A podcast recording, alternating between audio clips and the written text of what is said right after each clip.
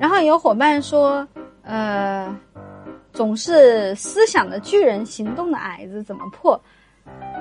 说明你想的太多，太想要完美，所以你就会不断的去想。啊，你很害怕很真实的挫败，所以你就不去行动。那么对于你来讲，其实去面对那个很真实的挫败，甚至是不怕那个真实的挫败，对你来讲很重要。你就常常像这种思想的巨人、行动的矮子，其实就是为了怕避免真实的挫败，就很想在脑子里面设置一个很完美的方案，然后再去行动。但是你会发现，你在脑子里面想准备的完美，啊，你想要。